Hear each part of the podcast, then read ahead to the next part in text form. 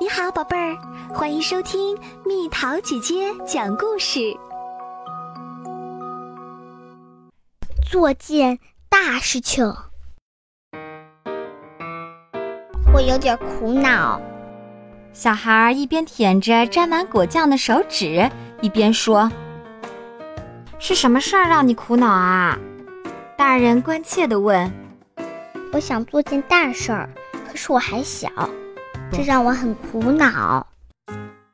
大人放下手中的书，多大的一件大事儿呢？像一座大山那样大吗？哦，不，不是像大山那样。小孩笑着说：“嘻嘻，那可太大啦。那像一头大象吗？”小孩想了一会儿，咬了一口涂满果酱的面包片。回答道：“哦，也不像大象，大象太灰啦。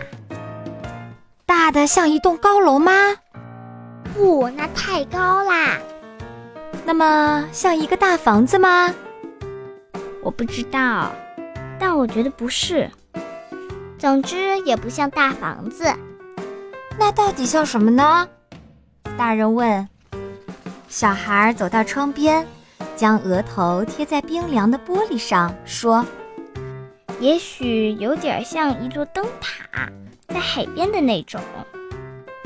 但是海边的灯塔也非常高啊，都快赶得上高楼了。”没错，小孩表示同意。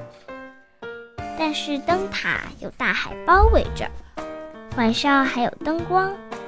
没错，这次轮到大人表示同意。大人站起来，伸个懒腰，打个哈欠。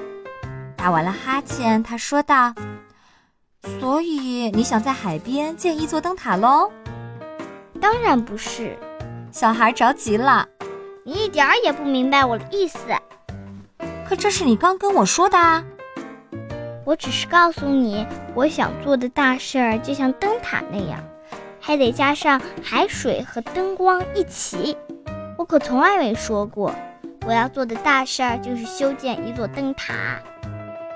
啊，好吧，我懂了。尽管大人觉得已经完全搞不懂了，那就好。小孩放下心来，但还没有完全满意。大人翻着手里的书，突然有了个想法：你说的大事儿，不会是像一次旅行那样的大事儿吧？小孩撅着嘴说：“不对，旅行太远啦。”哦，那么是一次短途旅行吗？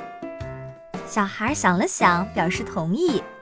一次短途旅行，也许比较贴近他想做的那件大事儿，但他依然没有完全满意。大人看出了小孩的心思，相处这么久，他开始有点了解这个小孩了。大人继续试着去帮助这个小孩儿。你想做一件大事儿，但这并不容易，因为你还太小，是这样吗？是的。如果等你长大了再去做，可能会更容易一些吧。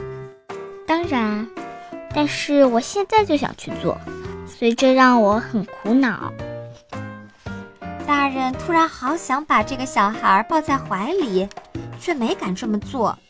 他想，在这个时候拥抱也许并不是小孩最想要的，该先想想办法解决想要做件大事儿这个问题。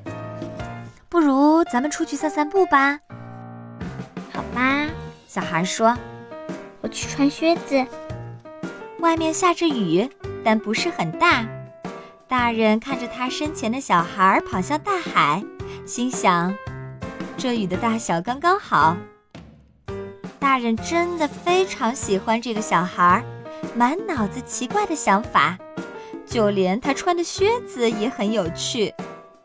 自己是否也曾像这个小孩一样，脑子里装满各种奇怪的想法？大人想不起来。小孩将胳膊直直地张开，嘴里发出好像飞机一样的嘟嘟声。在沙滩上画出大大的圆圈。你想要做的大事儿跟你画的这个圆圈一般大吗？大人充满希望地询问。当然不是，小孩喘着气。这也太简单了。他停下来，走到大人身边，握起大人的手。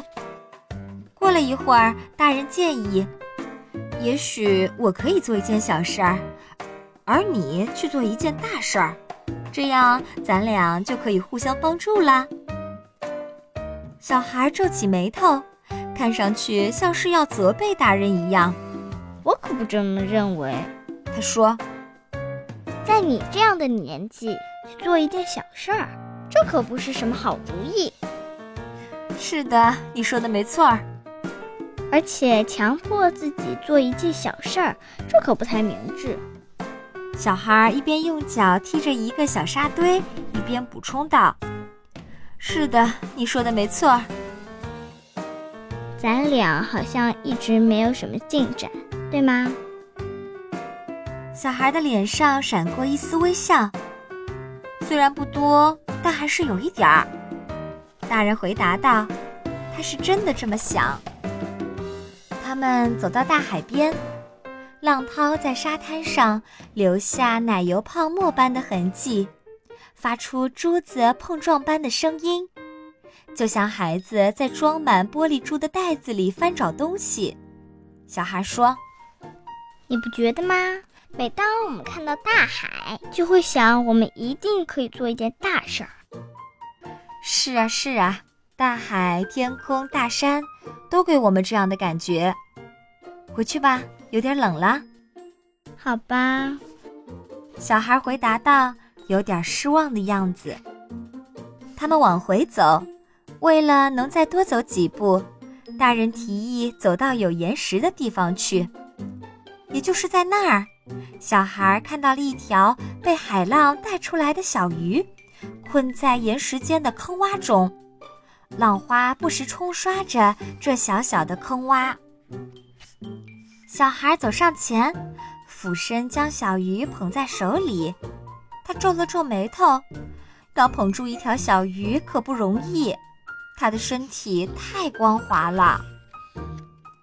小孩小心翼翼地走回到沙滩上，走向大海，走进海水里。在将小鱼放回海里之前，小孩又往前多走了几步。他盯着水面站了一会儿，兴许他能看见在水里游动的鱼。等他走回到岸上时，浑身都湿透了，冻得直打哆嗦。他放到大人手里的小手又湿又凉。回家吧，我来生火，咱们来喝点热巧克力。大人说着，用他干干的大手握住孩子湿湿的小手，并把两只手一同放进了他的大衣口袋儿。他们安静地走着，看着沙子，听着大海的声音。过了一会儿，大人说：“你知道吗？我觉得你刚才做的事儿就是一件大事儿。”你这样觉得吗？小孩问。一边提了提沾满沙子的裤腿儿，这些潮湿的沙粒让裤腿儿变得越来越重，小孩都快要迈不开步子了。我肯定，大人说着，用双臂将小孩举起来，放在了自己的肩头上。他们就这样一直走回了家。好啦，小朋友们，故事讲完啦。希望你喜欢这个故事。小朋友，像你们这样的小小孩儿，也会有这样的大问题吗？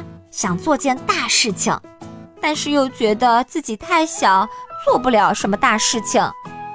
在你眼里，什么才是大事情呢？你想做一件大事儿吗？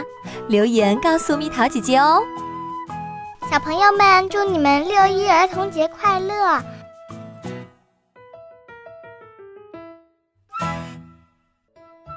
好了，宝贝儿，故事讲完啦。